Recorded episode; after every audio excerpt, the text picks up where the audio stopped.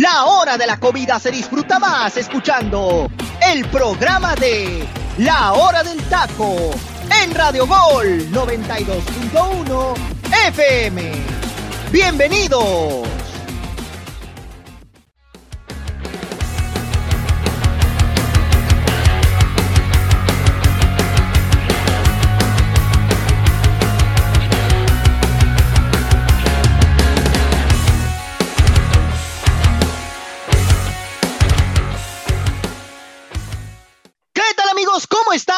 Muy buenas tardes a toda la gente que nos está escuchando en este momento en el centro del país y muy buenos días para todas las personas que nos siguen en el Pacífico. Me da muchísimo gusto saludarles. Mi nombre es Freddy López y sí, esto es la hora del taco, ya prácticamente a mitad de semana, miércoles 3 de agosto. Y bueno, antes de arrancar, quiero mandar una felicitación a mi madre y a mi tía que están cumpliendo años el día de hoy, así que les mando un fuerte abrazo aquí, eh, por supuesto. Y pues muchísimas gracias por todo lo que han hecho por mí a lo largo de estos años. Y sin más preámbulo, pues el día de hoy les traemos mucha información de lo que sucedió en este partido de Toluca en frente del Puebla, en donde el marcador, la verdad es que a muchos nos sorprendió. Por otra parte, la situación de lo que se viene esta tarde con los partidos amistosos de Chivas enfrentando al LA Galaxy y el América enfrentando al LAFC, así como también el partido que se viene de Juárez frente al Atlético de San Luis y por ahí ya hay una información que más o menos nos hace cuadrar un poco el por qué se están adelantando estos partidos de fecha 16 de la Liga MX. Ahora sí, quiero presentar a mis compañeros del día de hoy. José Luis Macías, te saludo con mucho gusto, hermano. ¿Cómo estás? Fuerte abrazo, muy buenas tardes. ¿Qué tal, Freddy? Un placer estar en otra emisión de la hora del taco junto a mis compañeros y toda la gente que nos sintoniza, ¿no? Para traerles toda la información de lo que está sucediendo en el fútbol mexicano y en el fútbol internacional. Un placer, ¿no? Estar en otra emisión más, como te lo comentaba, y le mandamos un gran abrazo y un agradecimiento a tu señora madre por darte dado la vida y tenerte aquí como un integrante más de la familia de la hora del taco. Muchas gracias, hermano. Ángel García, te saludo con mucho gusto. ¿Cómo estás? Fuerte abrazo. Sorprendente la situación de este resultado del Toluca el día de ayer, ¿no? ¿Qué tal, Freddy? Te mando un saludo y también felicitar a tu señora madre. Este, Gracias, hermano. Bendiciones y sobre todo, pues, eh, que, que, sobre todo, más que nada, darle un, reconocimiento, ¿no? Por soportar a, a, un hijo que le va a los cholos de Tijuana, porque vaya, eso es un, es un pecado, es un pecado. Pero qué bueno, mi amigo Freddy, que estés contento. Igual le mandamos un saludo a toda la gente que nos escucha a través de la hora del taco y pues, también a mis compañeros restantes como José Ramón y José Luis. Sorprendente el resultado del día de ayer, pero creo que más que nada por cómo inicia Puebla, ¿no? Que lo inicia ganando. Para mí no era para que ganara ese partido, porque si nos vamos a las estadísticas, por lo regular Toluca no pierde contra Puebla en el estadio de este del Nemesio 10, pero bueno, sabiendo que hoy las condiciones eran a las 8 de la noche, un partido bastante, pues, raro que en ese, en ese tiempo pues ya no afecta tanto la localidad, o más bien no pesa tanto la localidad como si suele pesar a las 12 del día, pero que pues Toluca compitió a pesar de que pues tenía un hombre expulsado y pues bueno, pues, arranca un empate de último momento milagroso y que pues le da le da un puntito, ¿no? Que rescata un poco este cuadro de Nacho Ambriz, pero que pues igual se ve que cómo sufre, ¿eh? cómo sufre, ¿eh? Así es, efectivamente. José Ramón, te saludo con mucho gusto, hermano. ¿Cómo estás? Fuerte abrazo, muy buenas tardes. Buenas tardes, hermano. Un placer, un placer estar aquí con ustedes, con el queridísimo Angelito, con José Luis y contigo, hermano. Un abrazo, un abrazo ahí a, tu señora madre. Y hermano, pues, pues, ¿qué le digo a tu mamá? Que, pues, muchísimas gracias por, por haberte engendrado, pero pues tienes un error lamentable que es irle a Cholos de Tijuana, hermano. No, no, no, no, bueno. Ojalá y cambies algún día, ¿no? Pero. Vamos en cuarto este, lugar, José Ra, ¿eh? Sí, sí, sí, no, ya está bien, ¿no? Está bien. Disfrútalo, pero. Ahí no te lo dejo, ahí no te lo dejo. Eso no, eso no va a ser para siempre, ¿eh? No creo, no creo que se sigan manteniendo en ese. Eso nada más pasa cada 10 años, ¿eh? Mm, sí, sí, sí, sí, sí. Bueno, vamos a darle mi Freddy. no, oye, oye, oye, Angelito, con que no me vayan a salir con que vayan a quedar campeón, no No, no, no. oye, tranquilo, ¿eh? no soy José Ramón, hermano, no soy José Ramón, vamos tranquilos, vamos tranquilos. Pero bueno. Vamos a arrancar con este partido, compañeros, justamente de Puebla en contra de Toluca, un empate uno por uno que la verdad, reitero, sorprendió a propios y extraños, pero José Luis, quiero arrancar contigo con este partido, hermano. ¿Por qué eh, ¿por qué motivo Puebla se termina tirando atrás en el segundo tiempo? Si pudo haber atacado y pudo haber jugado como lo hizo en la primera mitad, tomando en cuenta que Toluca se queda con un jugador menos tras la expulsión de Jordan Sierra.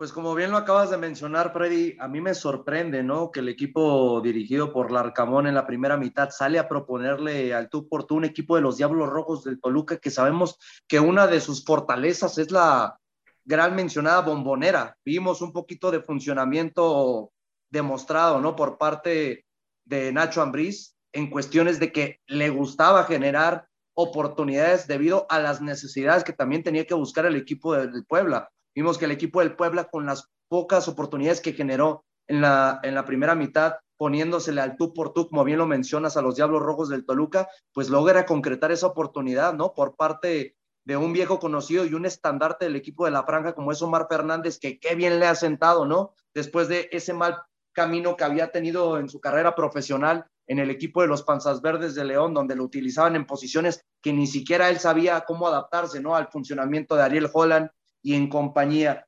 Poco a poco sorprende debido a que, pues fuera de que consigue esa primera anotación, hablando de la primera parte, vemos que el equipo del Arcamón se vuelve a retraer y vemos que se convierte en un equipo que ya nos tiene caracterizado a generar demasiadas faltas. Le daba vida al equipo de los Diablos Rojos del Toluca hasta que llegamos al minuto 67 de la segunda mitad, donde vemos que Jordan Sierra pierde la cabeza y aquí es cuando tenemos que analizar no solamente este partido, ya es la tercera tarjeta de manera consecutiva. No, si más no me equivoco, es la cuarta tarjeta roja del equipo del Toluca en siete jornadas. Nos estamos dando cuenta que Nacho Ambriz está perdiendo la cabeza en cuestión de que sus futbolistas no están concentrados en los partidos.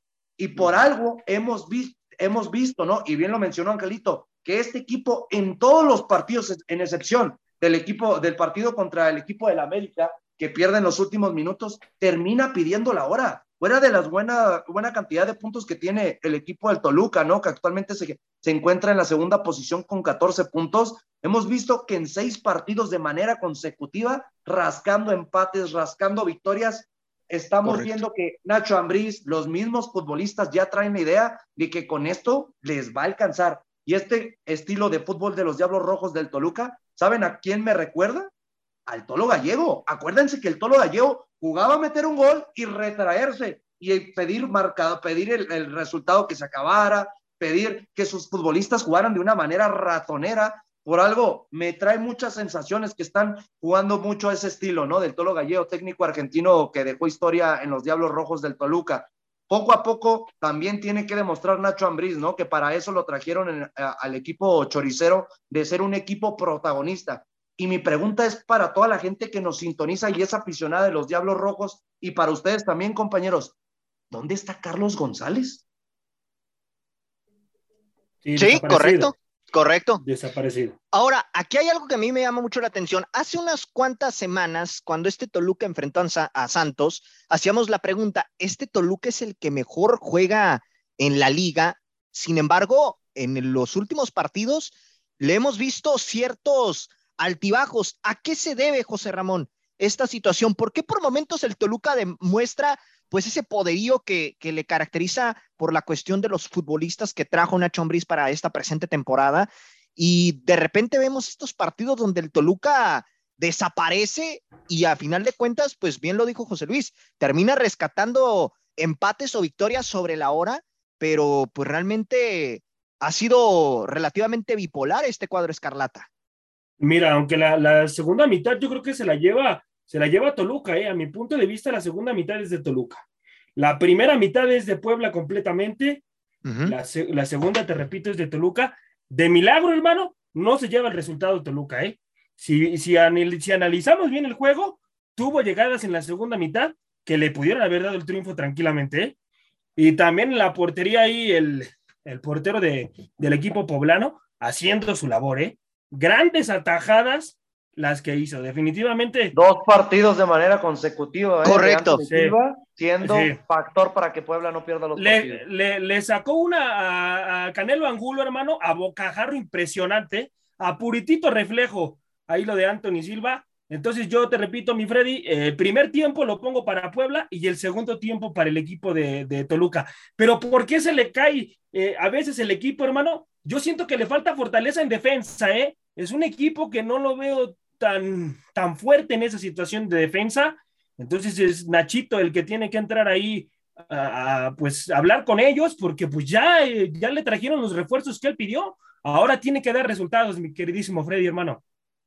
Angelito, ya bien lo menciona José Ramón, el tema defensivo de Toluca, que pues ha sido una de las situaciones por las cuales este cuadro escarlata de repente le vemos esas falencias, ¿no? Esos momentos de altibajos, pero más allá de eso, ¿qué más necesita este Toluca, hermano? Porque, a ver, futbolistas de calidad los tiene. Son jugadores que ya están probados en la Liga MX y que pues en este momento no andan. Y un claro ejemplo, lo de Charlie González.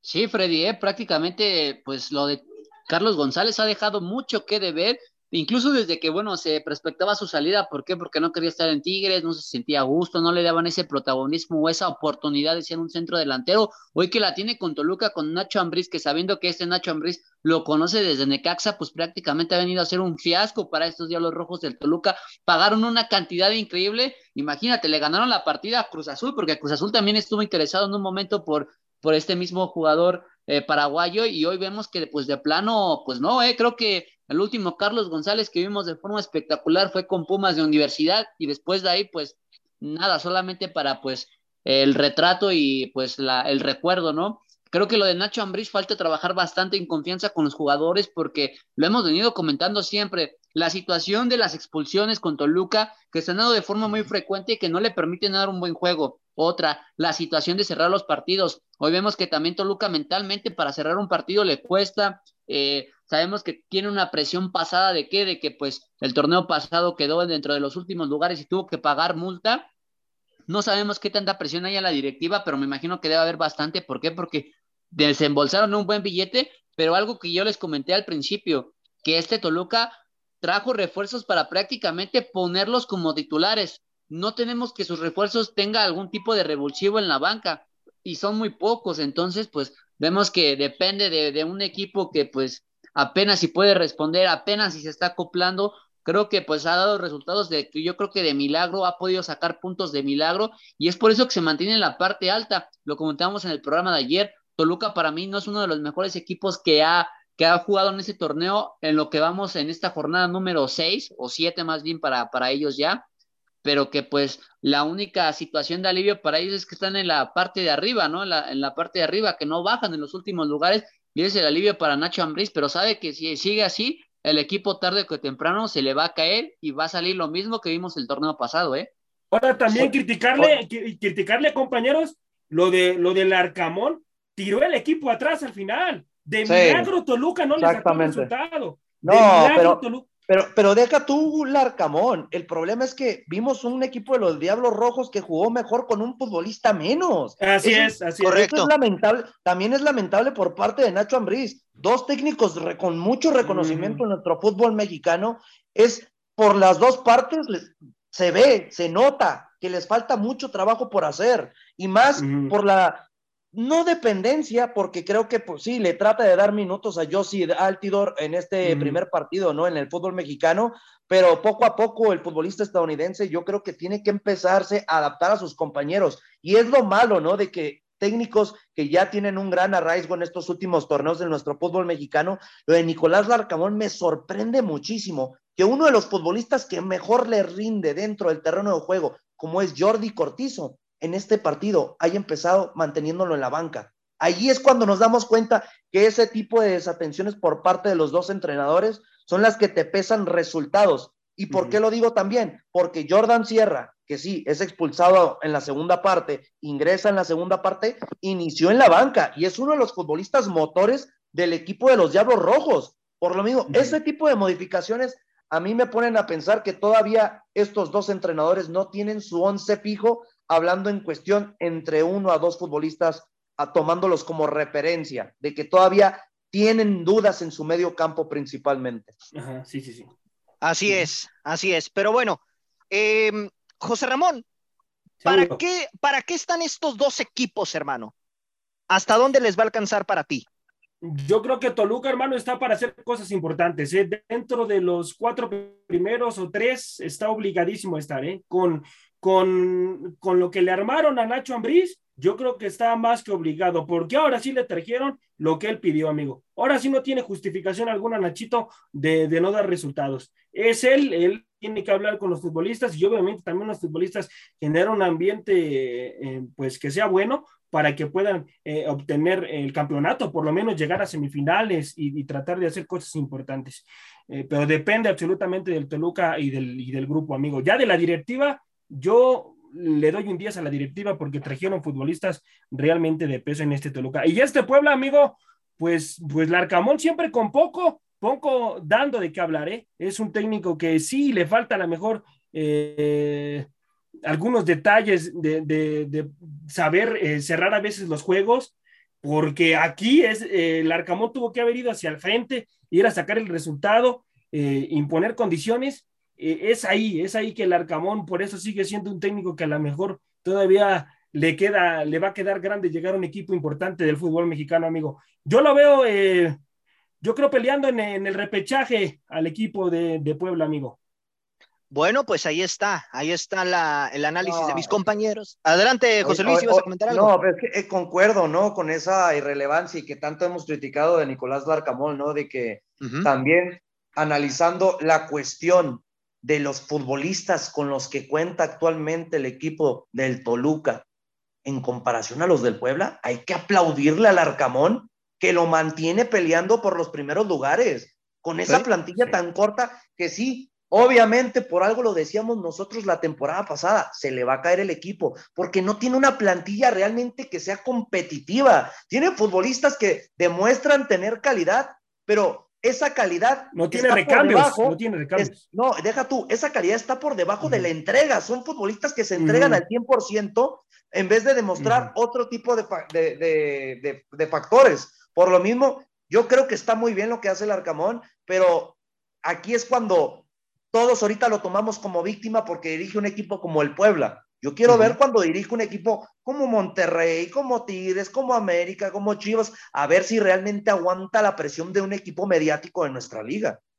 Sí, es todo, todo un tema la situación, pero bueno, ya iremos viendo pues qué es lo que sucede con este pueblo y con este conjunto de Toluca que para mí es uno de los obligados para estar peleando el título sin duda alguna por el tema de la inversión que se hizo en esta temporada. Pero bueno, compañeros, ya pasando a otros temas, pues hoy tenemos partidos y son tres encuentros, dos amistosos y uno de liga. Y vamos a arrancar con el partido de American contra el LAFC, un partido amistoso que, mm, bueno, en teoría va a ser el último de toda esta gira que estuvo haciendo el, el cuadro de Cuapa. Y Angelito, me quedo contigo, hermano. ¿Realmente crees que sea útil este encuentro para el América? ¿Y por qué te lo pregunto? Por esta parte de que hoy el América pues hemos visto el gran desgaste que ha tenido en las últimas tres semanas, ¿no? En donde prácticamente ha jugado mm, alrededor de ocho encuentros. Entonces, pues se le, le falta este. ¿Realmente crees que sea de utilidad para el conjunto americanista y para, sobre todo, Fernando Ortiz?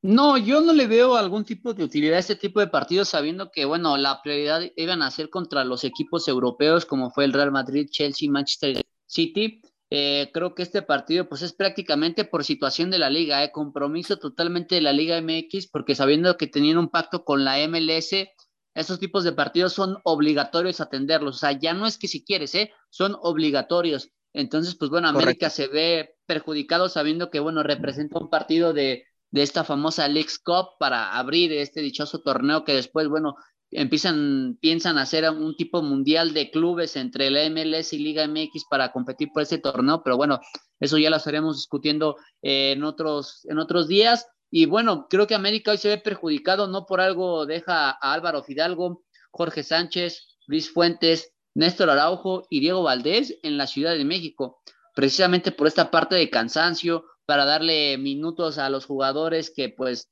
más bien para darle minutos de, descanso para los jugadores que tuvieron más actividad y pues América que puede por lo menos eh, aplazar su compromiso contra Juárez que lo reprograman para el día domingo y que pues también es cierto respiro para el Tano Ortiz, pero creo que es un partido simplemente para crucificar lo que se ha estado viniendo, pues viendo con el mismo Tan Ortiz, derrotas en liga que han pesado y derrotas con equipos europeos que, bueno, la, el único alivio con el que te vas es que pudiste competir, entre comillas, contra ellos, ¿no? Es como la única parte de satisfacción que puede sentir el americanismo y de ahí en fuera que sabiendo que lo que en verdad cuenta, que es la Liga MX, pues estás por las calles de la amargura, ¿eh? Prácticamente no ves luz, hoy estás viendo sombra y pareciera que estás repitiendo el mismo inicio del torneo pasado, ¿eh?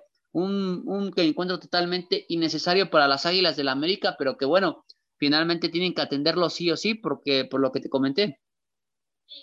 José Ramón, si el día de hoy América pierde este partido, ¿el Tan Ortiz se tiene que ir de la institución? No, para nada, ¿cómo crees, mi Freddy? No, no, no, no, no, en lo absoluto. Él tiene que seguir en la institución, amigo. Esta situación que le está pasando al club, eh, yo quiero pensar, ¿no? Que la directiva lo analizó, ¿no? Yo creo que se pusieron a analizar el proyecto y vieron, vamos a sacar estos partidos amistosos, entonces, pues no vamos a estar dando tantos resultados en liga, porque le termina pesando a la América, le termina pesando, tanto que con, empezamos, por ejemplo, con Tijuana, le termina pesando, pasó de noche. Hubieron futbolistas que estaban caminando en la cancha, amigo. El cansancio. O sea, no es una justificación, pero sí termina pesándoles a los futbolistas de las Águilas del América esta situación. Este tipo de partidos que yo realmente, pues, los veo innecesarios, amigo, la verdad. Le, te repito, le terminan afectando a la institución hasta que ahorita Altano ya se dio cuenta que trae la presión. Entonces sí ya dejó algunos futbolistas en la Ciudad de México para que descansen. Pero eh, no, no, no, de ninguna manera Altano se tiene que ir. Él es el menos culpable de esta situación. Freddy no ha trabajado con el equipo, amigo. No ha tenido una semana completa para poder generar eh, trabajo con, con, el equipo. Entonces, yo creo que esto, esto se va a ir recuperando conforme deje de tener estos tipos de partidos y lo, y lo dejen ir trabajando también Altano, amigo. José Luis, aquí hay algo que a mí me llama mucho la atención y que sale el día de ayer justamente, eh, donde Henry Martin dice que el equipo está a muerte con el Tan Ortiz. Pero ya sabemos que cuando los jugadores salen a decir esto, es porque realmente la situación es completamente opuesta. ¿Crees que realmente estas palabras de Henry Martin suena a que Fernando Ortiz está muy cerca de salir de la institución por esta situación? Pues como dices, Freddy, normalmente cuando los futbolistas dan estos tipos de comentarios a la prensa es porque pues ya le tienen entendidita la cama, ¿no? A cualquiera de los entrenadores que dirigen en el fútbol mexicano.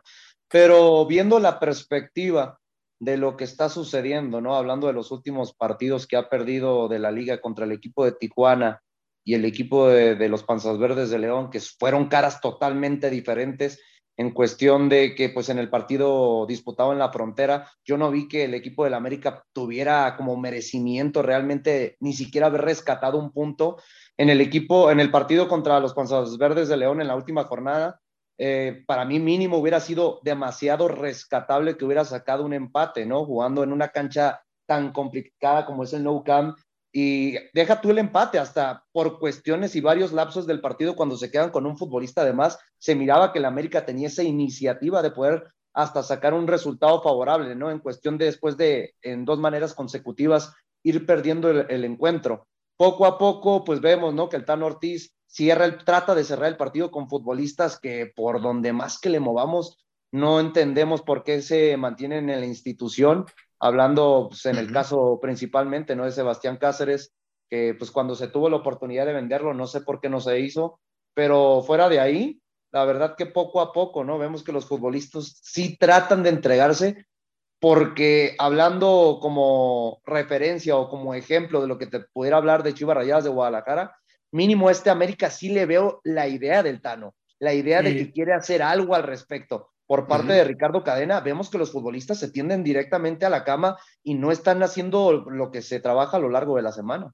No, y tiene, y tiene una situación más rescatable esto, Freddy, del América, hermano. O sea, a mí me preocuparía más si yo no le veo, si yo no le trato de ver un funcionamiento al club. E, eso sí, sí, me preocuparía. Pero yo, por ciertos lapsos contra León jugó bien el equipo El problema es que falla muchas oportunidades. sí, sí. Y además Cáceres también, o sea, el error que cometió, ahí está, un error puntual en el cual te hizo perder un resultado, porque el América iba a empatar ese, ese, encuentro. Si no, hubiera, si no se hubiera aventado así como lo, como lo hizo, pues no le marcan el penal y entonces América hubiera obtenido un empate, pero esos son futbolistas que no deben de estar en la institución definitivamente. Pero Ángel, adelante, José Luis. Disculpa, es que sí, pero volvemos a, a ese tema, ¿no? No solamente un, un, empate. Yo en muchos lapsos del partido miraba que la América podía sacar el resultado. el problema es eso, pues que la idea sí está plasmada. El problema es que los futbolistas no la están proyectando de la manera que pues eh, el Tan Ortiz no fuera el perjudicado, ¿no? En cuestión de estos partidos, hablando que en cinco, en cinco jornadas has ganado un partido, empatado otro y tres partidos de manera lamentable lo has perdido, pero sin demostrar calidad futbolística dentro del terreno de juego. Así es. Y bueno, Angelito, em, ya para eh, irnos en un momento más al momento musical de la hora del taco, ¿de qué futbolista se tiene que cuidar este América, hermano, por parte del LAFC? No, pues obviamente primero de Carlos Vela, hay que recordar que cuando se enfrentaron en aquella semifinal de Conca Champions, donde pues es el partido la punta de la cereza del pastel para correr al Pío Herrera, eh, pues Carlos Velas fue totalmente un terror para la saga americanista en ese partido. Yo creo que también el América en este partido tiene que cuidarse mucho de Vela. Lo de Gareth Bale, que viene en buen momento, que se va acomplando ya poco a poco a la MLS, sabiendo que ya tiene un gol. Eh, jugadores como Cifuentes, toda la parte ofensiva del LA es, muy importante y sobre todo para que América pues tenga un poco de orden o prioridad en ese aspecto, porque si no, pues va a ser un partido donde lo exhiban e incluso, ¿no? O sea, para mí este podría ser un partido donde el mismo Tano pudiera correr un poco su, su, puesto en riesgo, por más que a lo mejor la directiva pudiera entender la situación de toda la gira, como lo han comentado mis compañeros, pero que bueno, hoy creo que América no se puede dar ese lujo, ¿eh? América tiene que ganar sí o sí, por lo menos no solamente para eh, a tener ese esa conexión con los aficionados, sino para generar esa confianza en el grupo y retomar un rumbo el cual pues parecía que lo tenían hace un torneo pasado, ¿eh? Sí, Sí, sí, sí, es correcto. Y bueno, compañeros, eh, ya para irnos al momento musical, ahora sí, ¿cuál es su pronóstico para este partido? José Ramón, comienzo contigo. Yo creo que lo gana el América, hermano, dos goles por uno. Va a ser un partido muy cerrado, amigo. Muy, muy cerrado. Yo creo que lo ganan las Águilas del América dos goles por uno. José Luis. es buena pregunta, ¿eh? pero yo creo que lo pierde el América y el LAFC gana dos por uno. Dos por uno, ¿ok? Angelito. De acuerdo con mi compañero José Luis, lo ganan Los Ángeles, pero para mí lo gana dos por cero. Y coincido, Angelito. Yo también siento que este partido se lo termina llevando el equipo del LAFC por marcador de 2 a 0. Bueno, compañeros, pues vamos a irnos al momento musical de la hora del taco y al volver vamos a platicar sobre el otro partido que se viene entre las Chivas Rayadas del Guadalajara y el LA Galaxy, porque por ahí Chicharito eh, lanzó también unas palabras, ¿no? Al enfrentar al Guadalajara y por ahí también unas palabras de Marco Fabián que eh, pues retumban, ¿no? Ya que el próximo viernes estarán enfrentándose Mazatlán en contra de Chivas. Con esto regresamos. Esto es La Hora del Taco. Este es el momento musical de La Hora del Taco.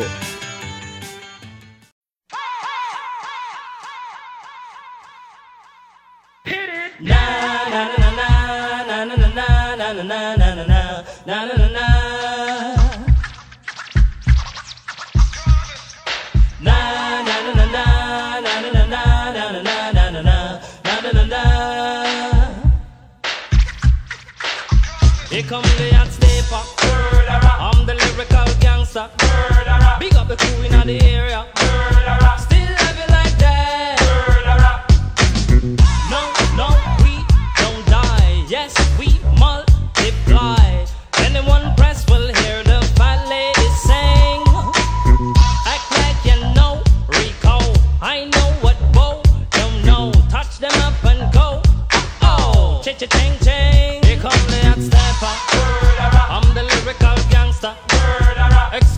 Mr. Officer. Still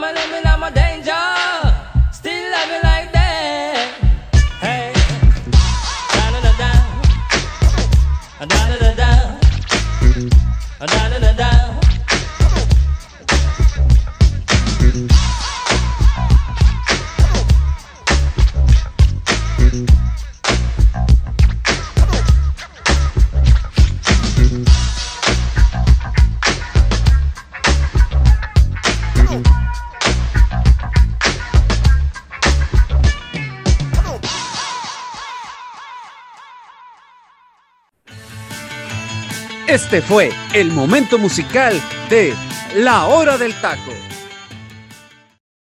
Estamos de regreso, mi gente. Esto es la hora del taco. Y bueno, esta fue la canción que nos dejó el teacher Delfino Cisneros para el día de hoy. Angelito, voy contigo. Platícame la historia acerca de esta canción, hermano. Claro que sí, mi queridísimo Freddy. Here Comes the Hot Stepper. Es el título de una canción coescrita y grabada por el artista jamaiquino de reggae Inui Camose. Se extrapola el conocido coro como lo escuchamos, el na na na na, na na na na, que la verdad, yo cuando escuché los primeros versos de esta canción prácticamente me puse a bailar aquí en la cabina. ¿Por qué? Porque pues, es, es, es, innegable hacerlo, ¿no? Con este tipo de ritmo, con este tipo de canciones. Y bueno, esta canción pues es original de la, de, la parte de Land of... Uh, 1000 Dance por Cannibal and the Hood Hunters, que fue compuesta y grabada originalmente por Chris Kenner, fue el único sencillo número uno de Camos en los Estados Unidos. También alcanzó la cuarta posición en el Reino Unido. Este sencillo salió nada más y nada menos que el 18 de agosto de 1994, ahí entre Ah, lo mira. que es un dance hall o un reggae fusion, un poquito or- orientado a la parte de este, de este rap comercial bailable, ¿no? Que la verdad queda, queda muy bien y que bueno, esta canción también fue muy popular para usarla en desfiles de moda, sobre todo obviamente en la década de los noventas que esta canción pues, prácticamente irrumpió todo el mercado. Eh, también fue incluida en la banda sonora de la película Preg Apocter y además se lanzó un video musical con imágenes de la película, la cual se incluyó en una versión de VHS especialmente para los Estados Unidos. Esta canción ha tenido innumerables, innumerables covers en, todo, en todos los países, sobre todo también aquí en México. La verdad no recuerdo qué tipo de canción este, la versionamos aquí en México, pero bueno, también más que nada por ese coro eh, muy pegajoso, ¿no? El na na na na, que la verdad es que se queda en el inconsciente, ¿eh? Así es. Bueno, pues muchas gracias, Angelito, ahí por la información. Compañeros, algo que quieran comentar, José Luis, Joserra. Una tremenda rola, mi queridísimo Freddy, tremenda, tremenda rola, la que siempre nos trae el teacher Cisneros. Son rolas magníficas y nada que decir, mi Freddy, como siempre, como siempre el teacher dando, dando siempre algo bueno para la hora del taco en el momento musical, amigo. Así es. Por- Ah, Por Adelante, parte, José Freddy, Luis. Por mi parte, pues Échale. yo, yo la había escuchado, ¿no? En otras versiones, como dice mi compañero Ángel Eduardo García, pero en esta versión no me había tocado escucharla y la verdad no cayó mucho de mi agrado, para serte sincero. Bueno, pues ahí está la opinión de mis compañeros. Y bueno, compañeros, pues vamos a continuar aquí con el programa porque el día de hoy también se dará el partido entre las Chivas Rayadas del Guadalajara contra el LA, Galaxy, quiero decir. Y bueno, em, José Luis, ¿qué podemos esperar de este partido, hermano? Pues principalmente eh, ver que cuál de los dos equipos toma mejor camino en cuestión de que pues Chivas Rayadas de Guadalajara, como bien lo sabemos, no ha ganado en esta apertura 2022 y por parte del equipo de Los Ángeles Galaxy pues viene en un mal momento estando en el número 8 de su conferencia.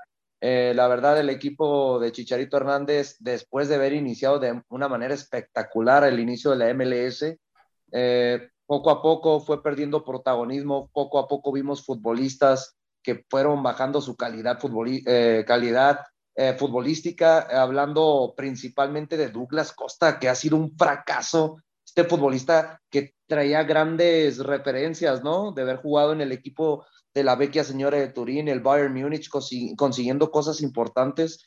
La verdad que es un futbolista que parece vino nomás a robar, como lo hemos dicho con varios futbolistas que llegan a nuestro fútbol mexicano. Lo de este chavito Cabral, ¿no? Que también se le había visto muy buenas cosas del futbolista francés.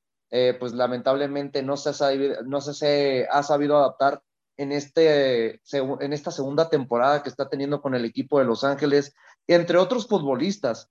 La verdad que poco a poco, ¿no? Se le ve que este entrenador del equipo de Los Ángeles está teniendo una buena planificación, pero sus futbolistas no le responden de buena manera en cuestión de lo que deben planificar o haber trabajado a lo largo de la semana. Cosa muy curiosa, que es lo que está pasando con los dirigidos por Ricardo Cadena, porque también se ve que con el equipo de Chivas se trabaja, se estructura, eh, pues me imagino, ¿no? Cosas a lo largo de la semana, pero pues los futbolistas no lo están implementando en el terreno de juego y es por algo que Chivas Rayadas de Guadalajara está en boca de todos en México después de llevar seis jornadas consecutivas sin conocer una victoria. Sí, sí, sí, sí, es correcto. Y bueno, eh, José Ramón, en este sentido, ¿cómo crees que debe de plantear el partido Ricardo Cadena para enfrentar al Galaxy? Debe de salir a proponer, amigo. Debe de salir a proponer y ganar el encuentro con autoridad. Porque si no lo gana Ricardo Cadena, si Ricardo Cadena no gana este encuentro, amigo, y no lo gana jugando bien además, y, y ganándolo con autoridad, yo creo que se le van a venir muchas más críticas de las que va a tirar el partido. Te lo puedo asegurar que va a tirar el partido porque en dos días después sí, en dos, días, en dos días sí, juega la liga, sí, juega la liga. Entonces va a tener que tirar el partido. Pero, pero de todos modos, o sea, es Chivas, ¿no? O sea, le tuvieron que haber dicho, y me extraña, porque es un técnico que, que conoce las entrañas de Guadalajara, es un técnico que, que sabe lo que, lo que es estar en Guadalajara, pues es un equipo importante del fútbol mexicano. Yo quiero eh, suponer, mi queridísimo Freddy, que esta situación de Guadalajara es una situación que el mismo Cadena, hermano, no es culpa de Cadena, ¿eh? Para mí es culpa de la directiva porque no le han reforzado el equipo para ser un equipo competitivo, ¿eh? Porque casi la mayoría yo no escucho que hable que la culpa es de la directiva. Siempre es cadena, cadena el culpable, cadena, cadena y los jugadores. Estos jugadores están dando lo que, lo que pues les da su nivel. Es lo que trae Guadalajara. Ya es un equipo que se está acostumbrando a la mediocridad. O sea, ya sí es un equipo grande del fútbol mexicano, pero ya lleva un buen tiempo que se está acostumbrando a la mediocridad. Entonces, eh, yo creo que el máximo culpable de la situación que vive hoy en día Guadalajara es la directiva, mi queridísimo Freddy. ¿Y cómo debe de salir Guadalajara? A proponer, amigo. Pero concuerdo también con mi compañero José Luis, ¿eh? va, yo creo que va, va a tirar el, el partido, porque el partido importante también y el de peso es enfrentar a los camioneros en la liga, amigo. Bueno, pues ahí está. Ahora, aquí mencionas algo muy interesante, ¿no? La cuestión de que la culpa se la están adjudicando completamente a Ricardo Cadena, tomando en cuenta que, bueno, Guadalajara realmente en el planteamiento o en la estrategia no ha estado jugando mal. El tema es de que no genera o no termina de concretar oportunidades. Entonces, yo, la verdad, aquí esta pregunta la lanzo más que nada por esta parte, ¿no? ¿Realmente sería necesario cambiar de entrenador y con esto Guadalajara reencontrará el tema del gol, porque eso es lo que le falta, porque funcionamiento de alguna manera se lo ha plasmado cadena. El problema es que no tiene ese 9 que le termine concretando las oportunidades, porque ahí ha estado el Tepa González, por ahí tratando de, con Ormeño, que Ormeño sabemos la temporada que tuvo en León, pero no, no le encuentra ese Guadalajara ni siquiera también con Ángel Saldívar. José Luis, ¿realmente crees que con otro técnico la solución se vaya a generar para Guadalajara? Creo que le preguntaste a la única persona, hermano, que si, eh, que si llegara a perder Ricardo Cadena este partido y el que viene contra Mazatlán, lo mantendría. Yo soy un, un crítico en el aspecto de que la continuidad, que es algo que pues muy rara vez vamos a ver en nuestro fútbol mexicano, ha dado buenos resultados, lo hemos visto, ¿no? En cuestión de que se dieron cuenta que la mayoría de los interinos que llegaron la pasada temporada están teniendo un mal inicio de temporada. No solamente es Ricardo Cadena, también el Tan Ortiz, ¿qué pasó con Caballero? ¿Qué pasó con varios que no están por muy buen camino en esta apertura 2022? ¿Cuál es el problema? No hubo un, un proceso de preparación. Dense cuenta que se acaba el clausura 2022 Correcto. y en menos de un mes se tuvo que planificar para iniciar el torneo en cuestión de que hay que ayudar a la selección mexicana por lo que se viene, ¿no? Qatar 2022 y se tuvieron que modificar cuestiones que qué culpa tienen los entrenadores de no haberles dado ese tiempo de poder trabajar. Es por lo mismo que yo estoy a favor de los procesos y con más razón no puede despedir la directiva de Chivas Rayadas de Guadalajara, hablando de este showman que todos sabemos que es Ricardo Peláez, de tomar una decisión tan brusca, de correr un técnico que, para empezar, eh, Ricardo Peláez no quería cadena. Si cadena pasa al primer equipo, es por Amauri, porque vio que Así ya es. la comunicación que estaba teniendo con Leaño no era la indicada y dijo, ¿quién es el, cuál es el entrenador que tengo a la mano que me puede mantener por el momento esta solución? Pues aquí tengo al del de Tapitlán, que, que Ricardo Cadena en su debido momento, que hizo muy buen papel en el cierre de la temporada pasada, pero no porque las cosas se le estén dando de mala manera en este inicio de temporada, significa que está haciendo un mal trabajo. Complementemos o tomemos en cuenta el primer partido que no pierde contra Juárez en la jornada 1 por cuestión de Talavera, ahí eran tres puntos en vez de uno. En la visita que tiene contra el equipo de Santos Laguna, para mí injustamente Chivas no gana ese partido. Hubieran sido tres en vez de volver a, a sacar un punto. El gol anulado contra el equipo de los Panzas Verdes de León, el golazo de Alexis Vega, eran tres puntos en vez de uno. Estamos hablando que mínimo Chivas ahorita debería contar con siete entre ocho puntos. Por lo mismo, yo creo por las cuestiones arbitrales y cosas que no se han podido planificar dentro del terreno de juego por parte de sus futbolistas, no se han dado los resultados favorables. Pero tarde o temprano nos daremos una idea de que en este partido de la jornada FIFA. 7 se tiene que tomar o complementar. Oye, si Ricardo Cadena no gana este partido contra Mazatlán, pues lo van a querer despedir. Pero entonces, si Mazatlán no le gana a un Chivas que no ha ganado en el torneo, ¿van a correr a Caballero? Esa es mi pregunta. Y es muy buen el análisis porque aquí ambos entrenadores podríamos decir que están en la cuerda, en la cuerda floja, tomando en cuenta que, bueno, por un lado, Guadalajara no gana y este Mazatlán, pues no despega tampoco en este torneo. Entonces ahí está buena la situación y más tomando en cuenta cómo se manejan nuestros directivos en el fútbol mexicano. Ahora, compañeros, aquí hay un tema que, que voy a agregar a esto que estamos eh, platicando, ¿no? Sobre el tema de los futbolistas de Guadalajara. Y es que justamente el día de ayer Marco Fabián dice que pues eh, ahora se siente emocionado, ¿no? De enfrentar a su ex equipo el próximo viernes y todo ese tema. Sin embargo, también dice que hoy en día en Guadalajara ya no hay referentes como antes.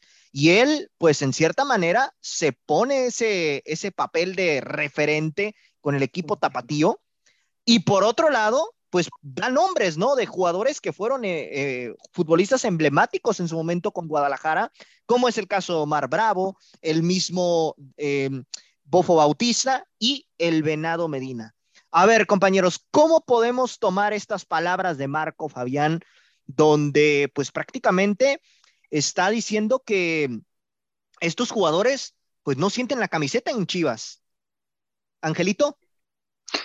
Yo creo que Marco Fabián eh, queda como una gran figura en Guadalajara por los golazos, pero para mí las últimas figuras que dejaron algo fueron las que salieron campeones en el 2017. Para mí Marco Fabián eh, no lo pondría dentro de esa palestra. ¿Por qué? Porque sí estuvo bastante tiempo en Guadalajara, pero nunca pudo alcanzar un título de liga, cosa que a lo mejor con los antepasados que menciona como Mar Bravo, el Bofo Bautista y todo ese tipo de jugadores, esa camada todavía logró un campeonato de liga, ¿no? Pero después de ahí, Guadalajara tuvo que esperar casi 10 años para poder alzar otro título de liga y para mí obviamente yo le daría un embalaje a esos jugadores que tuvieron protagonismo, ¿no? Como el mismo Alan Pulido, Rodolfo Pizarro, que, fueron fundamentales, el mismo Gallito Vázquez para levantar ese título con Almeida. que no, que independientemente de cómo están yendo las cosas, que si Chivander, que si esto, que si el otro, finalmente levantaron un título que no hacían después de casi 10 años. Entonces, pues bueno, creo que lo de Marco Fabián, pues es una situación de que pues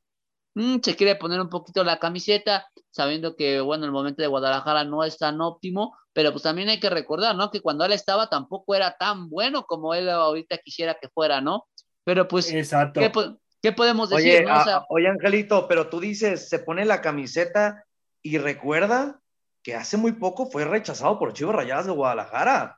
Eso es Sí. tenerle amor a la camiseta, porque fuera de que te rechazaron tu propuesta de llegar como agente libre, el club de tus Sí. amores te dijo, no, gracias, por el momento no. Sí, exacto. Entonces, todo ese tipo de atendientes, pues bueno, se le respetan a Marco Fabián. Y Te digo, Freddy, y les, les comento, compañeros, para mí creo que Marco Fabián sí queda como un estandarte por los golazos que hizo, ¿no?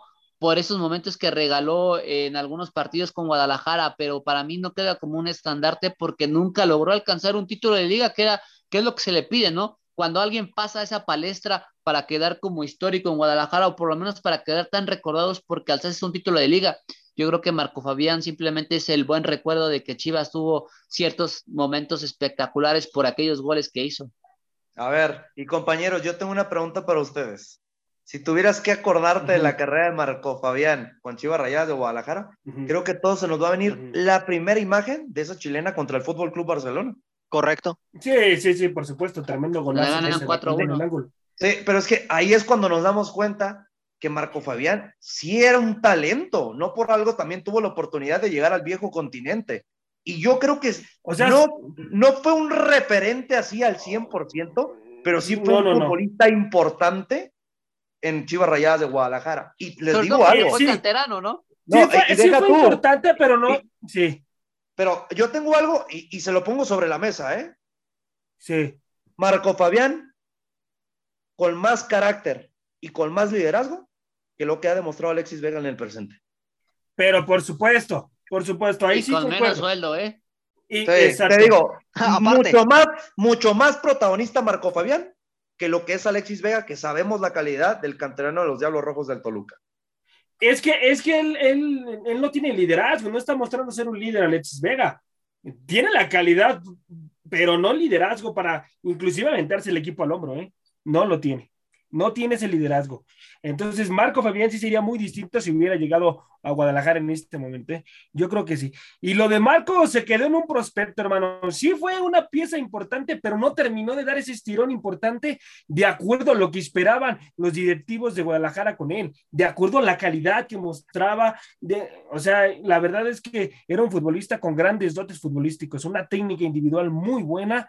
Y por eso, por eso es que les digo que se terminó de quedar en un, en un prospecto a mi punto de vista, porque No, Tuvo que haber que, a ver, más, hermano, porque no, no, no, no podemos ten- olvidar. tenía- Recuerden lo de los Olímpicos también en Exacto, 2012. eso es lo que. Eh, si nos ponemos a pensar de lo que era Marco Fabián, yo me pongo a recordar en los Juegos Olímpicos, fue el motor hasta que se, lamentablemente, eh, pues ya ven que su, su mejor acompañante era Giovanni Dos Santos y Giovanni Dos Santos no termina de ser ese futbolista protagonista porque pues termina lesionándose, ¿no? En los momentos importantes. Hasta el ¿Y Chatón el Enríquez, to- hermano. No, deja tú, ¿y quién tomó la batuta de ser el referente creativo del equipo? Marco. Fabián. Correcto. Por eso, por lo mismo, yo creo que Marco Fabián ha demostrado mucho mejor tener esas capacidades y características, hablando de mentalidad, ¿no? Fuera de lo futbolístico, Correcto. que, que ahorita de todos los futbolistas, no tomando solamente como referencia a Alexis Vega, sino a toda la plantilla de Chivas Rayadas de Guadalajara en el presente. No, ahorita que, Ah, que mencionas eso, se me viene a la mente ese gol que le hace a Japón en la semifinal, No, hermano. un golazo. Sí, Un golazo. sí, No, y sí. deja tú, ¿quién le dio las dos asistencias a Orilla de Peralta en la final? Exactamente. Correcto. Marco Así Fabián. es. Te digo, Marco es que Fabián. nos ponemos esos recuerdos y dices, Marco Fabián pudo reventarle en cualquier equipo. Y yo me acuerdo en la etapa del Eintracht de Frankfurt, le gana una supercopa al Bayern Múnich de Robert Lewandowski, de Thomas Müller. Dices, no, es que Marco Fabián siempre demostró tener esas características futbolísticas. Lamentablemente lo extracancha, ¿no? Ser un futbolista con esos arraigos de Guadalajara, como ser fiestero, pues no te termina de, de catapultar para llegar a un tipo nivel top en el ramo futbolístico. Así es, así es. Y bueno, compañeros, ya para cerrar este bloque de Guadalajara, pues, ¿cuál es el pronóstico para este partido frente al LA Galaxy? José Ramón. Yo creo que lo termina perdiendo Guadalajara, hermano, dos goles por cero. Anota Chicharito. Y anota Chicharito, además. sí, hermano. Ok, bueno. Angelito. No quisiera decirlo, pero bueno, lo tengo que decir. Para mí, un empate con cero goles. Ok. José Luis. Qué, qué bueno que me dices, Angelito, para no verlo. Vez, Exacto. Justamente. Para tomar en cuenta de que no ver el partido, ¿eh? Ya. No, para mí. Es que hablamos que las dos instituciones están mal, ¿eh? Ambas Sí, instituciones no, es por que mal ambas, momento. pero a ver, pero comparando el nivel de las plantillas o lo que hemos visto en esta presente temporada, Así yo es. creo que Chivas va a ganar, la verdad. Por la que. mínima. Por un 1-0. ¿San Ormeño 1-1. mete gol? Sí, no, no, no sé si Ormeño vaya a meter gol, pero de que gana Chivas, va a ganar. Ay, Bueno, bueno, pues ahí está. Entonces, ¿para ti lo gana Guadalajara no, cuánto? Un 1-0 o un 2-1, gana por la mínima. Ok. Ibas a comentar algo más. Te interrumpí, hermano, discúlpame. No, no, sería todo, Freddy. Ah, muy bien. Bueno, pues yo la verdad siento que este partido, para mí, a pesar de que las dos instituciones no están pasando por su mejor momento, yo siento que lo termina ganando el Galaxy por la mínima, ¿eh? Yo me voy con el Galaxy 1 a 0. Vamos ¿Sabes a ver qué discul- sucede. disculpa, Freddy, ¿sabes cuál sería la única novela que sí, la verdad, sería una galla, pero directamente al corazón para Chivas Rayadas de Guadalajara? Que perdiera El- por la mínima y el gol fuera de Chicharito Hernández. Exacto, correcto. De la leyenda, la leyenda. Sí, No, exacto. sería una La ley del locura, ex, claro. hermano. Eso, yo, ex. sí sé- No, yo creo no, que no. esta ley del ex sería como para que darnos cuenta de lo que es el hundimiento de Chivas Rayadas de Guadalajara en este momento. Así es. Así es, efectivamente. Pero bueno, compañeros, eh, pues ya pasando a otro tema, eh, pues aquí hay algo que me llama mucho la atención, ¿no? El día de hoy sabemos que tenemos otro partido, Juárez en contra de Atlético de San Luis, y eh, pues el día de ayer el partido que ya comentamos, Puebla enfrentando a Toluca. Y aquí hay una nota que salió precisamente el día de ayer donde hablan acerca de posibles nuevos eh, convocados a la selección mexicana, eh, aparentemente de parte del Tata Martino, para enfrentar a Paraguay el próximo 31 de agosto. Y ahí les va, ¿eh? Ahí nada más para que más o menos nos demos una idea de la situación.